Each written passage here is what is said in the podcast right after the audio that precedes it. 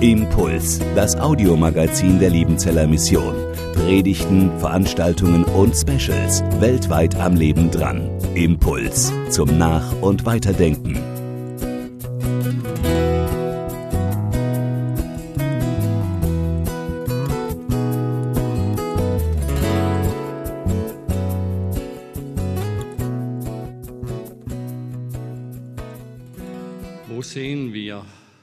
Unseren Herrn in seiner Pracht?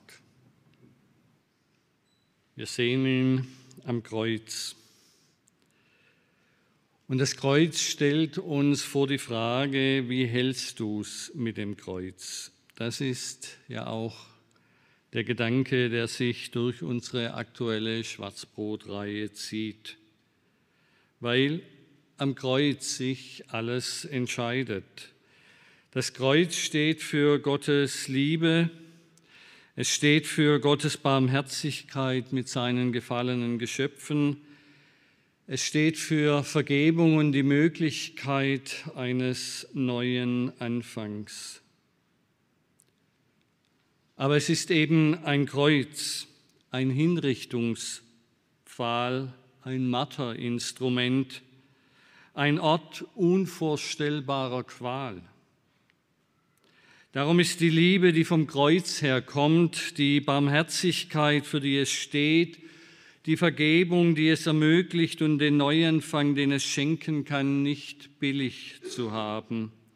Es ist das Kreuz und die Passions- und Ostergeschichte nicht einfach eine Mutmachgeschichte, nicht einfach eine Ermutigung zum Frühling, das Leben geht weiter, sondern es ist eine grausame Wirklichkeit inmitten dieser Welt. Das Kreuz ist blutverschmiert. In seinem Holz stecken Nägel, die durch die Gelenke und Knochen eines Menschen getrieben wurden. Nicht irgendeines Menschen sondern die Gelenke und Knochen des menschgewordenen Gottessohnes. Das Blut, das an diesem Kreuz klebt, steht nicht für die vielen Opfer menschlichen Blutvergießens, so als würde das Kreuz Täter und Opfer der viel zu vielen Kriege und Gewalttaten in dieser Welt überhöhen und ihnen Sinn verleihen.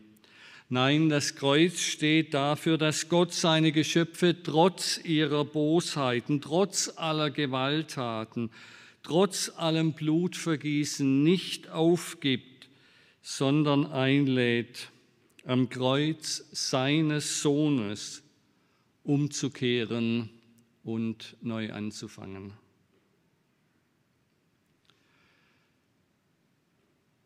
Ist Ihnen schon mal aufgefallen, dass wenn wir uns als Menschen aufrichten, wenn wir dastehen und die Hände nach hinten strecken, dann formen wir ein Kreuz. Und wenn wir ein Kreuz formen und unsere Hände so etwas gewaltsam nach hinten ziehen lassen, wie das wäre, wenn wir am Kreuz hängen und unsere Gelenke ausgerenkt würden. Was ist dann unsere nächste Bewegung? Wir würden die Arme nicht einfach fallen lassen, sondern wenn wir so nach hinten gestreckt werden, dann ist die nächste Bewegung, nach der wir uns sehnen, dass wir die Arme nach vorne nehmen, dass wir jemand in den Arm nehmen. Und so sind die gewaltsam ausgestreckten Arme von Jesus am Kreuz zugleich die ausgestreckten Arme des Vaters, der auf die Heimkehr seiner verlorenen Kinder wartet. Das sind die Arme, die dich und mich in den Arm nehmen wollen, weil es die blutverschmierten Arme des Kreuzes sind, Darum stehen diese Arme auch für die offen, die selber Blut an ihren Händen haben. Sinners welcome. Sünder willkommen. Das Kreuz ist die offene Tür in den Himmel und das offene Tor für ein anderes, ein besseres, ein geheiligteres Leben in dieser Welt. Darum ist das Kreuz das Kostbarste, was der christliche Glaube dieser Welt zu geben hat. Darum predigen wir den gekreuzigten Christus, darum schauen wir auf das Kreuz, darum hören wir auf das Wort vom Kreuz, darum ist das Kreuz das Evangelium und das Evangelium das Kreuz. Aber bevor es zu diesem Wir im Angesicht des Kreuzes kommt, das uns zu einer Gemeinschaft verbindet, stehst du, stehe ich allein vor dem Kreuz und der Frage, was bedeutet dies mir? Wir begegnen heute Morgen einem Mann und seiner Frau, für die eine Kreuzigung nichts wirklich Außergewöhnliches war.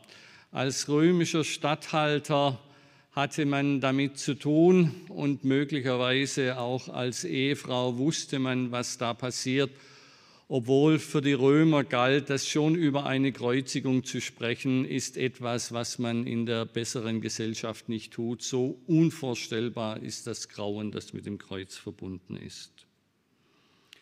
Wir lernen heute Morgen Pontius Pilatus kennen, Abkömmlinge einer auch sonst in den römischen Quellen auftauchenden römischen Ritterfamilie, der die Offizierslaufbahn einschlägt, als Voraussetzung für den späteren höheren Verwaltungsdienst. Er ist verheiratet mit einer Frau, deren Namen wir nicht kennen. Erst die spätere Legende hat ihr den Namen Claudia Procula gegeben. Er ist abgesondert von Rom als Präfekt, das heißt als oberster Beamter der Teilprovinz Judäa, verantwortlich für Ruhe und Sicherheit in diesem unruhigen Gebiet, verantwortlich für die Steuern, verantwortlich auch für die in diesem Land stationierten römischen Hilfstruppen. Man geht davon aus, dass das vielleicht dreieinhalbtausend Soldaten waren, also keine große Armee, sondern Truppen, die vor allem für Ruhe und Ordnung sorgen, mehr Polizei als Armee. Diese Provinzstatthalter waren nicht die, die die großen Entscheidungen zu treffen hatten, aber innerhalb der vorgegebenen Linien, da hatten sie durchaus einen gewissen Spielraum. Die Provinz Judäa, die gab es seit dem Jahr 6 nach Christus. Pilatus war der fünfte Präfekt und der mit Abstand am längsten in Judäa stationierte. Wenn die neueste Forschung recht hat, ist er seit dem Jahr 19 nach Christus in Judäa stationiert. Etwa gleichzeitig wird Kaiphas hohe Priester. Er bleibt dort bis ins Jahr 36. Eine einzige Inschrift bezeugt in Caesarea am Meer, da wurde sie von den Archäologen gefunden, sein Wirken. Darauf steht der Name des Kaisers, dem er treu diente, Tiberias, Tiberius, der von 14 bis 37 nach Christus regierte als direkter Nachfolger des Augustus. Und dieser Pilatus hat offensichtlich in Caesarea ein Gebäude im Namen und für auf den Namen dieses Tiberius geweiht, renoviert, gebaut das Tiberium, wir wissen nicht, was es war, man nimmt an, dass es der Leuchtturm des Hafens von Caesarea war und in diesem Zusammenhang ist eben auch sein Name erhalten. Alles in allem eine überschaubare Karriere ohne große Höhen und Tiefen. Und doch kennt fast jedes Kind seinen Namen. Er ist mit Caesar und Augustus zusammen wohl der bekannteste Römer überhaupt, obwohl er an Rang und Bedeutung an diese großen Führer des römischen Volkes überhaupt nicht herankommt. Warum? Seit fast 2000 Jahren wird sein Name genannt, wo immer Christen zusammenkommen. Sein Name hat Geschichte gemacht, weil sein Name mit dem Namen von Jesus untrennbar verbunden ist.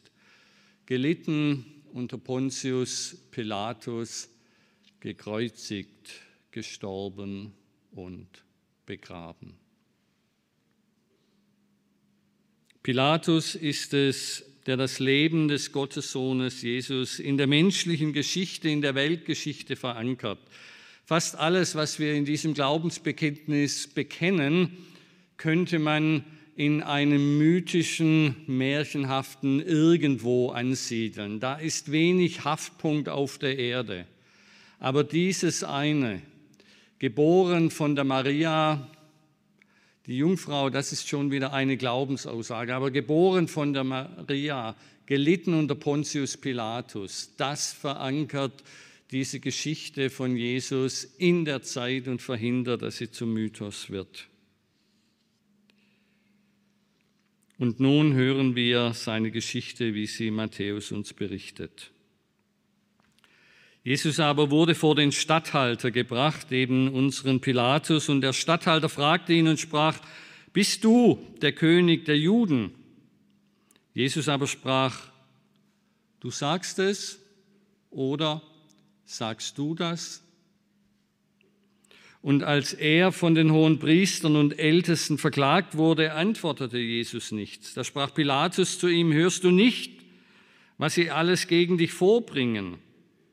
Aber Jesus antwortete ihm nicht ein einziges Wort, so dass sich der Statthalter sehr verwunderte. Zum Fest aber hatte der Statthalter die Gewohnheit, im Volk einen Gefangenen loszugeben, welchen sie wollten. Sie hatten aber zu der Zeit einen berüchtigten oder eben einen berühmten Gefangenen, der hieß Jesus Bar Abbas. Und als sie versammelt waren, sprach Pilatus zu ihnen, welchen wollt ihr? Wen soll ich euch losgeben? Jesus Bar Abbas oder Jesus, von dem gesagt wird, dass er der Messias ist? Denn er wusste, dass sie ihn aus Neid überantwortet hatten. Und als er auf dem Richterstuhl saß, schickte seine Frau zu ihm und ließ ihm sagen, habe du nichts zu tun nichts zu schaffen, nichts sei zwischen dir und diesem Gerechten, denn ich habe heute viel erlitten im Traum um seinetwillen. Aber die hohen Priester und die Ältesten überredeten das Volk, dass sie um Barabbas bitten, Jesus aber umbringen sollten. Da antwortete nun der Statthalter und sprach zu ihnen, welchen wollt ihr? Wen von den beiden soll ich euch losgeben? Sie sprachen Barabbas. Pilatus sprach zu ihnen, was soll ich dann machen mit Jesus, von dem gesagt wird, er sei der Christus? Sie sprachen alle, lass ihn kreuzigen. Er aber sagte, was hat er denn Böses getan? Sie schrien aber noch mehr, lass ihn kreuzigen. Da aber Pilatus sah, dass er nichts ausrichtete, sondern das Getümmel immer größer wurde, nahm er Wasser, wusch sich die Hände vor dem Volk und sprach, ich bin unschuldig am Blut dieses Menschen. Seht ihr zu. Da antwortete alles Volk und sprach, sein Blut komme über uns und unsere Kinder. Da gab er ihnen Barabbas los, aber Jesus ließ er geißeln und überantwortete ihn, dass er gekreuzigt wurde. In unserem Text, da gibt es drei Hauptrollen und drei Nebenrollen. Die Hauptrollen haben Jesus, Pilatus und die hohen Priester und Ältesten. Und die Nebenrollen, das sind Barabbas, die Frau des Pilatus und das von den hohen Priestern und Ältesten manipulierte Volk. In dieser Predigt steht das, was wir vorher rot gesehen haben, stehen Pilatus und seine Frau im Mittelpunkt und nicht die hohen Priester und ihre Weise mit dem Volk umzugehen. Das wäre ein eigenes Thema und dann würde die Predigt noch länger werden. Wir beginnen mit der Frau des Pilatus. Diese Frau ist bei Matthäus, nein, das war jetzt zu weit, nochmal zurück, danke. Seine, diese Frau ist bei Matthäus nur eine Randnotiz. Immerhin eine wichtige, eine, die seither die Fantasie der Menschen, die das Matthäusevangelium gelesen haben, immer wieder beschäftigt hat.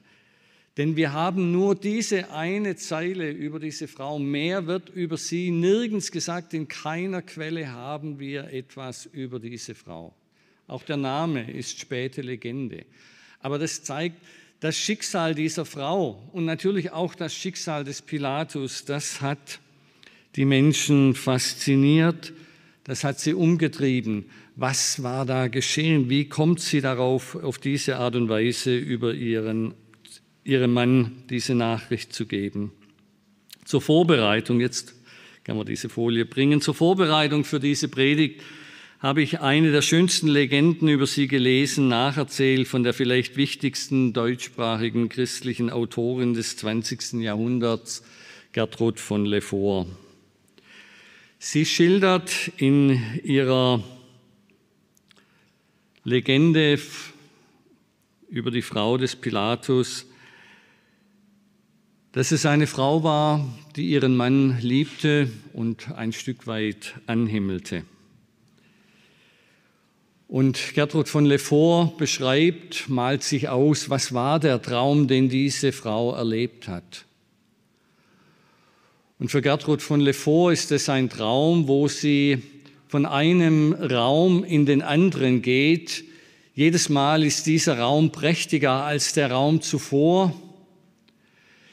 In jedem dieser Räume befinden sich Menschen, die etwas Unverständliches murmeln und je mehr sie von einem Raum zum anderen geht, desto deutlicher und klarer versteht sie, was diese Menschen murmeln und sie hört dann zu ihrem Erschrecken diesen Satz, geboren von der Jungfrau Maria, gelitten unter Pontius Pilatus, gekreuzigt, gestorben und begraben.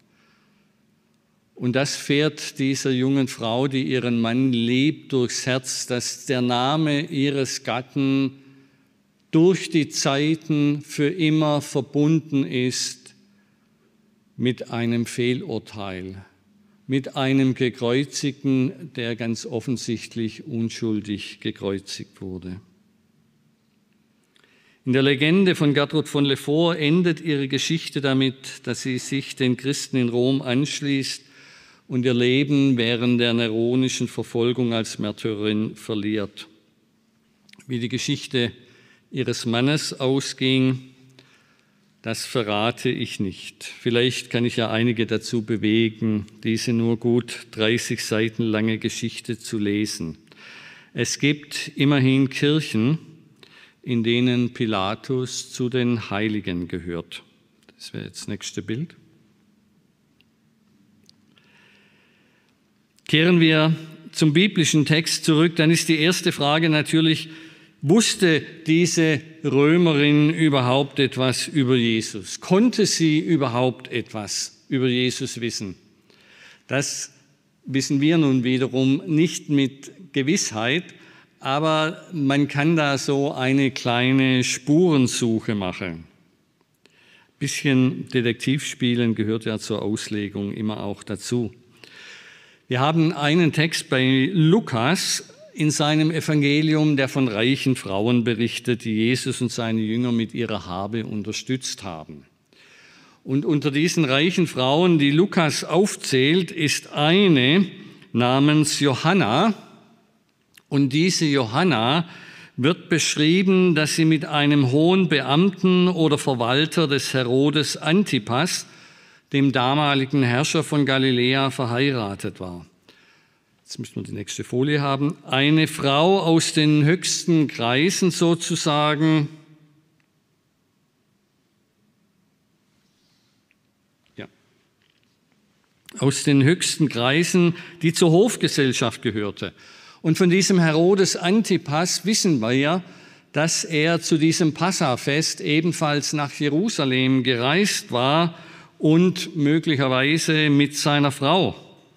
Das heißt, es ist nicht ausgeschlossen, dass die Damen der Hofgesellschaft sich auch getroffen haben und über diesen ungewöhnlichen Propheten aus Galiläa sich unterhalten haben. Vielleicht hat die Johanna ganz begeistert von diesem Jesus erzählt und die Frau des Pilatus, ich nenne sie jetzt einfach der Einfachheit halber Claudia, hat das gehört denn es fällt auf, dass sie Jesus als den Gerechten bezeichnet und diese eher seltene Bezeichnung, dieser seltene Ehrentitel, der taucht ebenfalls nur im Lukas-Evangelium auf, wo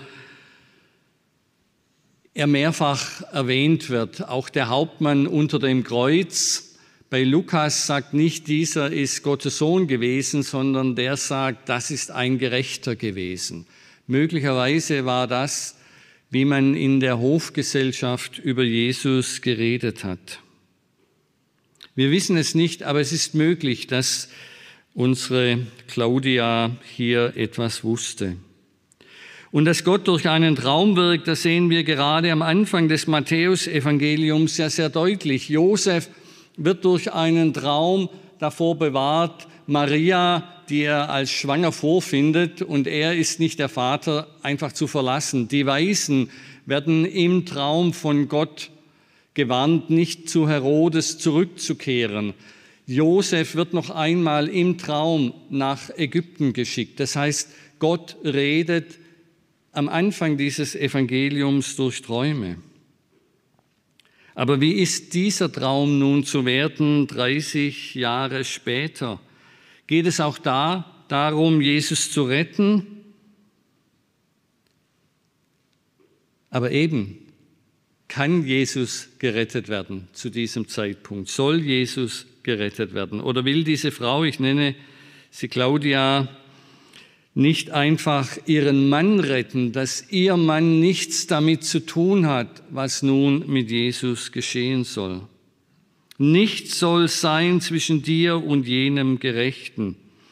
Will sie nicht, dass er sich Blutschuld auflädt, indem er ein ungerechtes Urteil fällt?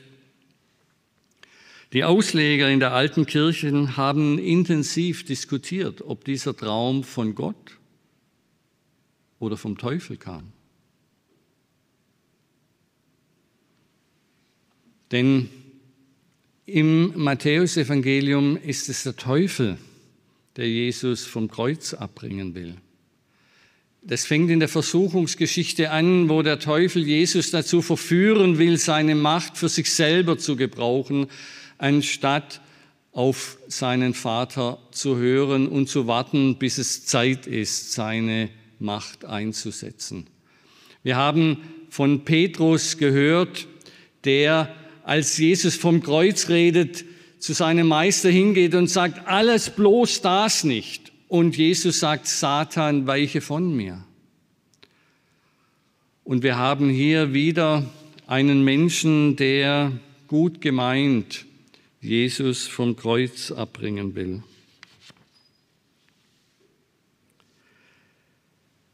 Wir wissen es nicht, aber wir sehen an Pilatus und an seiner Frau, was wir auch an Judas gesehen haben, wenn Jesus in diese Welt gekommen ist, um als Sühnopfer Gottes die Schuld der Welt auf sich zu nehmen, dann müssen Menschen an ihm schuldig werden. Dann braucht es den, der ihn ausliefert. Dann braucht es die, die ihn anklagen. Dann braucht es den, der das Urteil spricht und schließlich diejenigen, die das Urteil ausführen. Darum sollen wir nicht über diese Personen urteilen, sondern dankbar dafür sein, wenn solche Prüfungen an uns vorübergehen.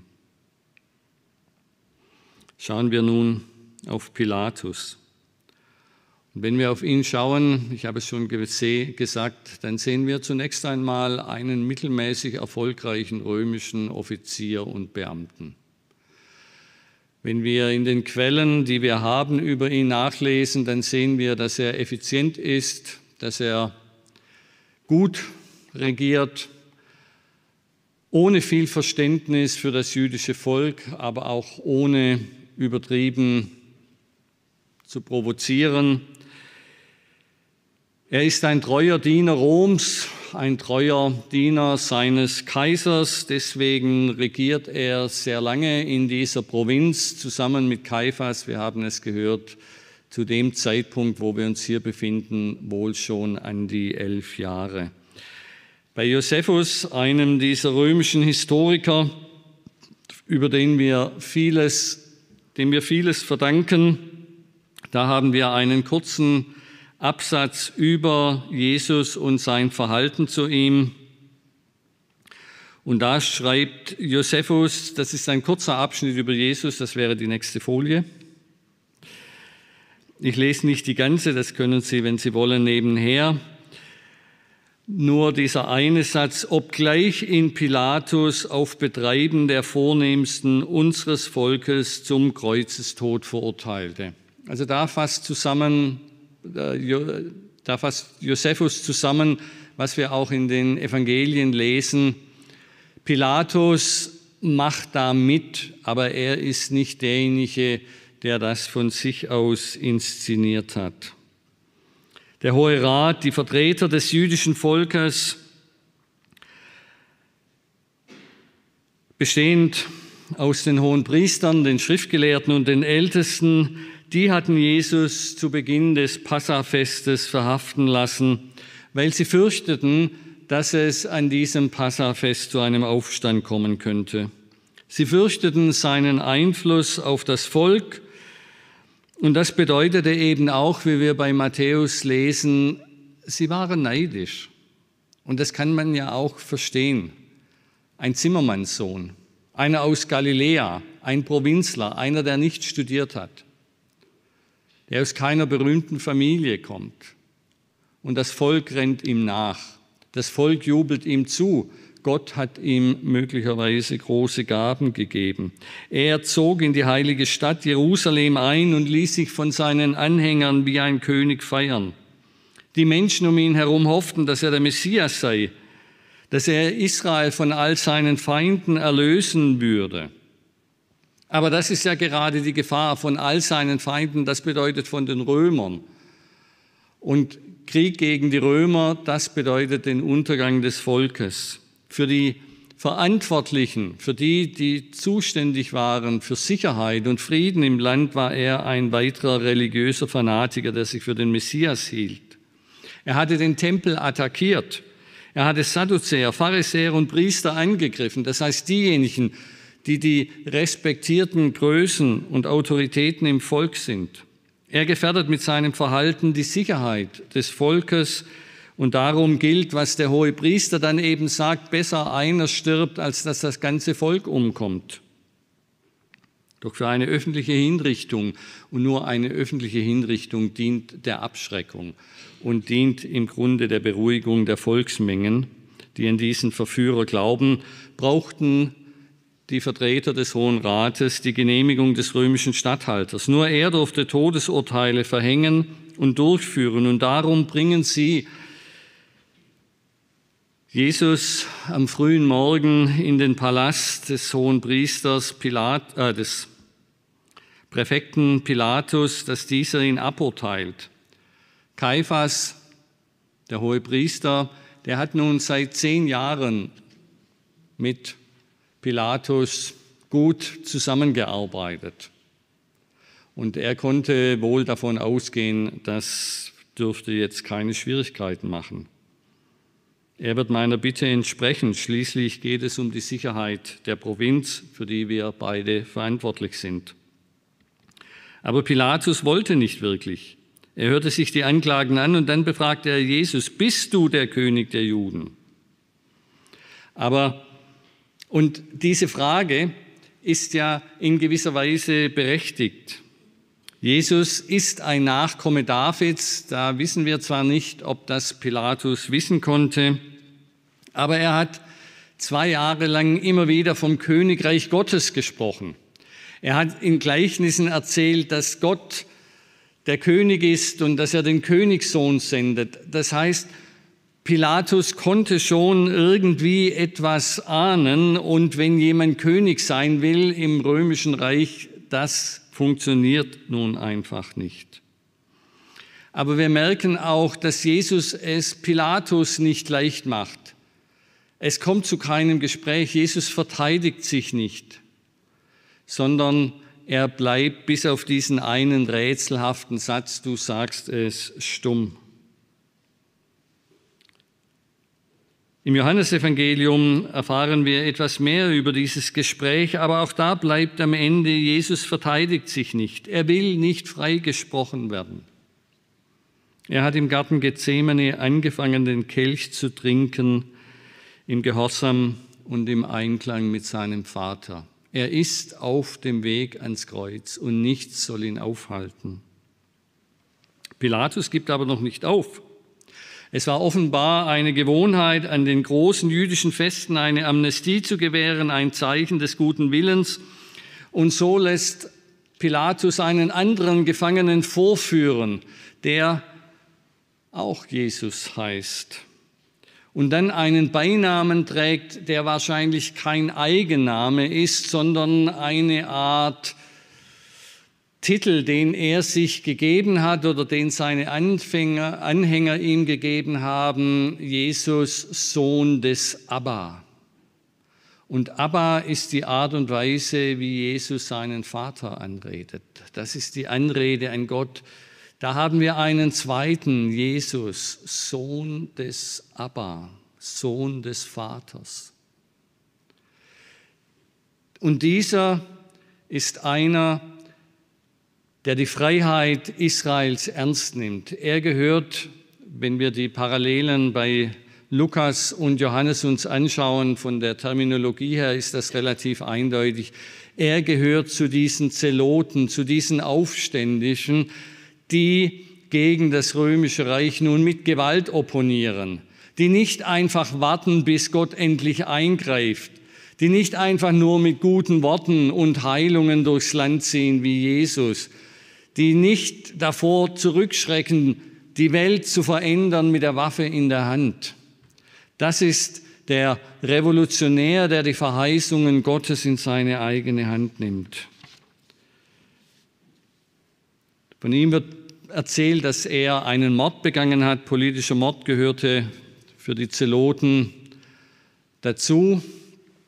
Und Pilatus präsentiert nun diese beide hier derjenige, der Recht, Gerechtigkeit und Freiheit aktiv verfolgt, in die eigene Hand nimmt und vor nichts zurückschreckt. Und da Jesus, der heilt, der lehrt. Und vielleicht hoffte Pilatus, dass das Volk sich überzeugen lässt, aber wir wissen, wie es ausgeht. Das Volk wählt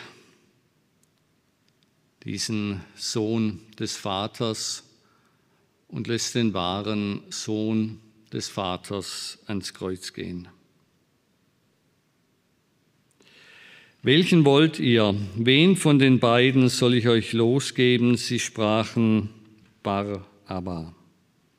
Pilatus sprach zu ihnen, was soll ich dann machen mit Jesus, von dem gesagt wird, er sei der Christus, der Messias. Sie sprachen, lass ihn kreuzigen. Er aber sagte, was hat er denn Böses getan? Sie schrien aber noch mehr, lass ihn kreuzigen. Wir brauchen kurz die nächste Folie. Die Verse zeigen, dass man in Jesus durchaus einen Unruhestifter sehen konnte. Ich bin gekommen, ein Feuer auf die Erde zu werfen. Und was wünschte ich mehr, als dass es schon brennt? Das klingt nun eben auch zelotisch. Es gibt so manche Aussagen bei Jesus, die machen ihn verwechselbar mit diesen militanten Aufführern. Und am Ende ist es Pilatus egal. Er übergibt Jesus dem Mob. Wenn Kollege Kaiphas ihn am Kreuz sehen will, dann wird er seine Gründe haben. Da gab er ihnen Barabbas los, aber Jesus ließ er geißeln und überantwortete ihn. Am Ende ist Pilatus einfach gleichgültig. Was kümmert mich dieser Gerechte? Was kümmert mich, was er von Gott erzählt? Was kümmert mich die Frage der Schuld? Er ist viel zu beschäftigt mit dem Alltäglichen, um sich durch das, was vor seinen Augen sich abspielt, aus der Ruhe bringen zu lassen. Und darum glaube ich, dass Pilatus ganz viel von uns hat oder andersherum, wir ganz viel von Pilatus. Weil wir eben auch mit so viel Alltäglichem beschäftigt sind, dass wir nicht wirklich Zeit haben, darüber nachzudenken, was dieser Gerechte soll, was dieses Kreuz soll.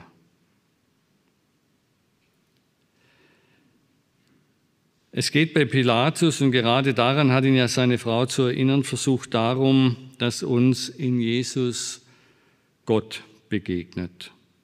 Jesus ist ja nicht irgendeiner. Er ist ein Gerechter. Nein, er ist der Gerechte. Er ist, Pilatus sagt es ja selbst, ohne daran zu glauben, er ist der Messias. Er ist Gottes Wort in dieser Welt.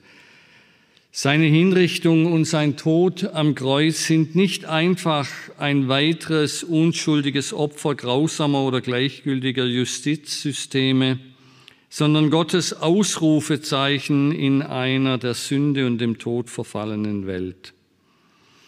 Und mit diesem Ausrufezeichen sind wir wieder gefragt, wie hältst du es mit dem Kreuz?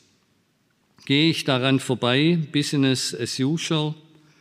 Zucke ich mit den Schultern oder lasse ich mich hineinziehen in die ausgestreckten Arme Gottes und begreife, dass allein hier Vergebung der Sünden, neues und ewiges Leben möglich ist. Pilatus lässt sich nicht hineinziehen. Er wäscht seine Hände öffentlich in Unschuld. Er zeigt zwar, dass er nicht einverstanden ist. Er will unschuldig sein am Blut dieses Mannes. Geht mich nichts mehr an, eure Verantwortung. Er schiebt Schuld und Verantwortung von sich, weil er sich zwar die Hände waschen kann, aber die Schuld wird er damit nicht los. Und dann kommt da noch dieser letzte Satz an die hohen Priester, da seht ihr zu. Das heißt, mit dem, was ihr da anrichtet, müsst ihr selber klarkommen. Das ist, vielleicht erinnern sich manche, genau dasselbe, was die hohen Priester zu Judas gesagt haben, als er seine Tat bereute und das Geld zurückbrachte und wieder gut machen wollte, was er angerichtet hat. Und die Priester ihm dann sagen, da sieh du zu. Die hohen Priester ließen Judas mit ihrer Schuld allein zurück und nun lässt Pilatus die hohen Priester und Ältesten mit ihrer Schuld alleine zurück und meint, selber unschuldig zu sein, weil er nur halbherzig der Verurteilung Jesu zustimmte. Wir merken an dieser Geschichte, es ist unsere Schuld, die uns plagt, weil wir von ihr wissen, auch wenn wir eigentlich davon nichts wissen wollen. Schuld ist etwas, das wir nicht wahrhaben wollen, aber diese Schuld hat uns. Wir spüren ihr Gewicht, wir entgehen ihr nicht, weil Schuld eben etwas ist, das ganz tief zu uns gehört. Sie ist Teil unserer Existenz, unserer Identität. Wir verdrängen sie bestenfalls. Manche glücklich Unglücklichen haben ihre Schuld vergessen. Aber viel häufiger versuchen wir uns zu entschuldigen, aber das geschieht dann so, dass wir andere beschuldigen. Das ist das Verhängnis seit dem Paradies. Adam wälzt die Schuld auf Eva. Die Frau, die du mir gegeben hast, hat mich verführt. Eva wälzt die Schuld auf die Schlange. Die Schlange hat mich verführt. Immer sind die anderen schuld. Und am Ende ist Gott selber schuld, weil die Frau, die du mir gegeben hast, Hättest du mir keine Frau gegeben, würde ich jetzt nicht in diesem Schlamassel sitzen. Es ist dieser Teufelskreis, der das Leben vergiftet und der am Kreuz durchbrochen wird. Die Schuld, die Jesus nicht getan hat, nimmt er auf sich. Ja, Vater, ja von Herzensgrund, leg auf, ich will dir's tragen, so dichtet Paul Gerhard in seinem Passionslied Ein Lämmlein geht und trägt die Schuld. Da ist dieses große Geheimnis abgebildet. Die Schuld wird nicht mehr dem anderen vor die Tür gelegt. Sie wird nicht mehr von einem zum anderen abgewälzt, sondern hinaufgetragen an das Kreuz und dort gesühnt. Am Kreuz entscheidet sich alles. Mein Leben, mein Sterben, meine Vergebung, meine Hoffnung auf die Auferstehung und das ewige Leben. Amen. Impuls ist eine Produktion der Liebenzeller Mission. Haben Sie Fragen? Würden Sie gerne mehr wissen? Ausführliche Informationen und Kontaktadressen finden Sie im Internet unter www.liebenzell.org. Die Liebenzeller Mission produziert ebenfalls das Fernsehmagazin Weltweit am Leben dran. Informationen zur Sendung und zum Empfang gibt es unter www.weltweit-magazin.de.